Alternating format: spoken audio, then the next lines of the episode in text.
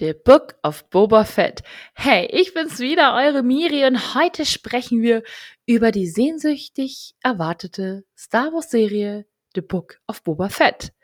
Denn die Rückkehr von Luke Skywalker in The Mandalorian war eine große Sache. Aber das Finale von The Mandalorian Staffel 2 hob sich natürlich die größte Überraschung für die Post-Credit-Scene auf. Während die Zwillingssonnen von Tatooine nämlich über Jabba the Hutt's Palast schienen, sahen wir zu, wie der legendäre Kopfgeldjäger Boba Fett und seine neue Partnerin Fennec Shand Jabbas ehemaligen Oberkellner Bib Fortuna hinrichteten und so die Kontrolle über Jabbas kriminelles Imperium übernahmen. Denn mit The Book of Boba Fett erhielt die Erfolgsserie The Mandalorian voraussichtlich im Dezember diesen Jahres bei Disney Plus ein erstes Spin-off. Denn diese beiden Star Wars-Serien sollen sogar sehr eng miteinander verknüpft sein und Pedro Pascal soll sogar einen Gastauftritt dort absolvieren.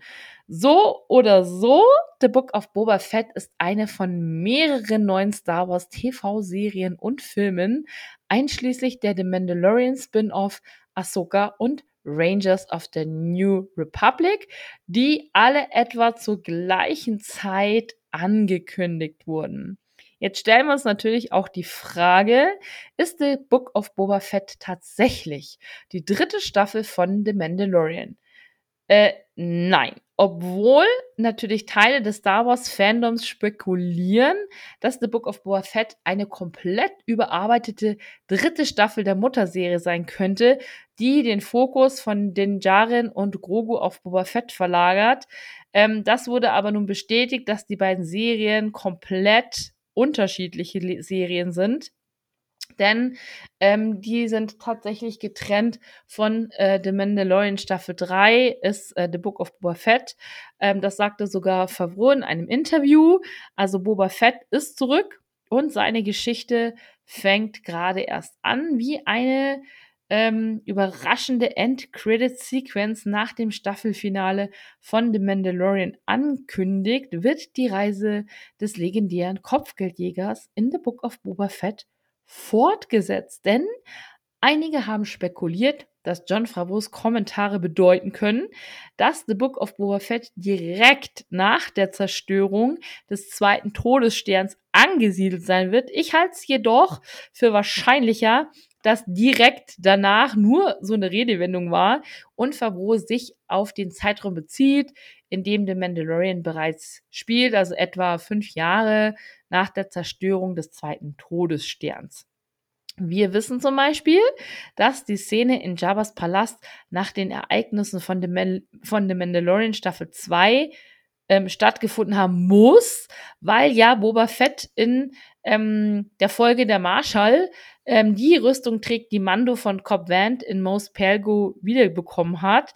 Und vermutlich sind Fett und Fennec Shand nach Tatooine gereist, nachdem Din Djarin Grogu an Luke Skywalker übergeben hat, was natürlich sehr gut zu Favreaus Kommentaren passen könnte.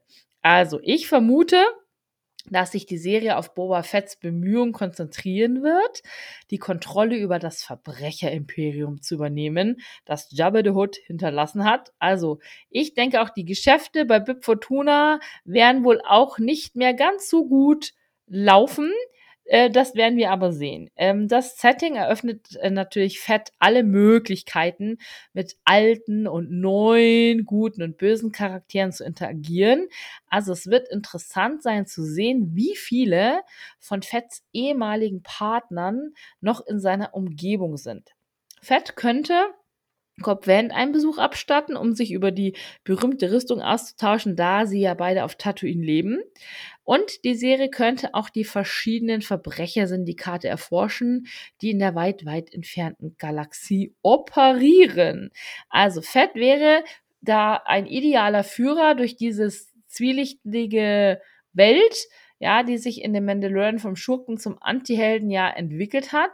Wir erinnern uns daran, dass Fett als der gefürchtetste Kopfgeldjäger der, La der Galaxis bekannt war.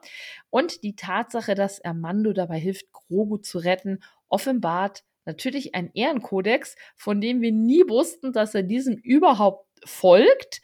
Ähm, ja, Rückblenden können auch ein wichtiges Element von The Book of Boba Fett sein. Die wahrscheinlich größte Frage, die Star Wars-Fans auf den Lippen liegt, ist, wie Fett tausend Jahre Schmerz und Leid im Bauch des Salaks entkommen konnte. Diese Frage stelle ich mir übrigens auch schon ewig.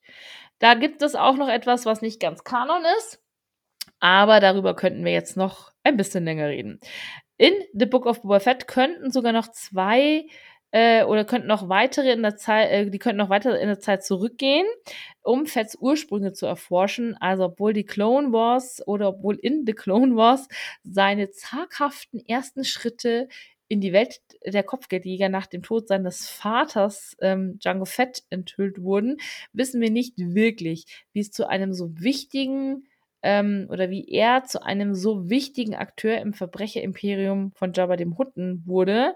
Und obwohl die Marvel Comics enthüllt haben, dass Fett Darth Vader bei der Suche nach Luke Skywalker nach eine neue Hoffnung geholfen hat und dass er und Skywalker sich duelliert haben, gibt immer noch viel größere Lücken ähm, ja in dieser Zeitlinie, die gestopft werden müssen. Jetzt können wir uns fragen, wird sich The Book of Boba Fett mit The Mandalorian überschneiden? Also es ist noch nichts offiziell bestätigt. Ich gehe davon aus, zumindest haben Boba Fett, Fennec Shand und The Mandalorian selber schon früher zusammengearbeitet und agieren in ähnlich moralisch zweifelhaften Regionen. Es wäre also nicht abwegig, wenn sich ihre Wege irgendwie wieder kreuzen. Es wäre für mich sogar sehr seltsam, wenn Boba Fett und Fennec Shand nicht in ein so großes Ereignis involviert wären, da sie im selben Teil der Star Wars Zeitlinie Zeitlinie ihren Geschäften nachgehen. Ich denke, dass sie für eine Weile ihre eigenen Abenteuer erleben, sich aber dann mit den Jaren, Bo-Katan und anderen nicht-imperialen Charakteren wieder vereinen.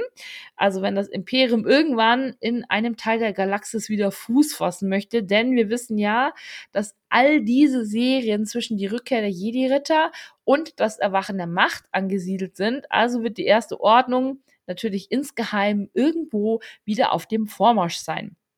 Über die Besetzung gibt es noch nicht so viel Neues zu berichten, denn die Hauptrolle des Boba Fett übernimmt wieder Tamara Morrison. Also Boba ist ein Klon seines Vaters Django, welchen Morrison bereits in den Star Wars-Filmen verkörperte. Und an Morrisons Seite ist Schauspielerin Ming-Na Weng erneut als Fennec Shan zu sehen.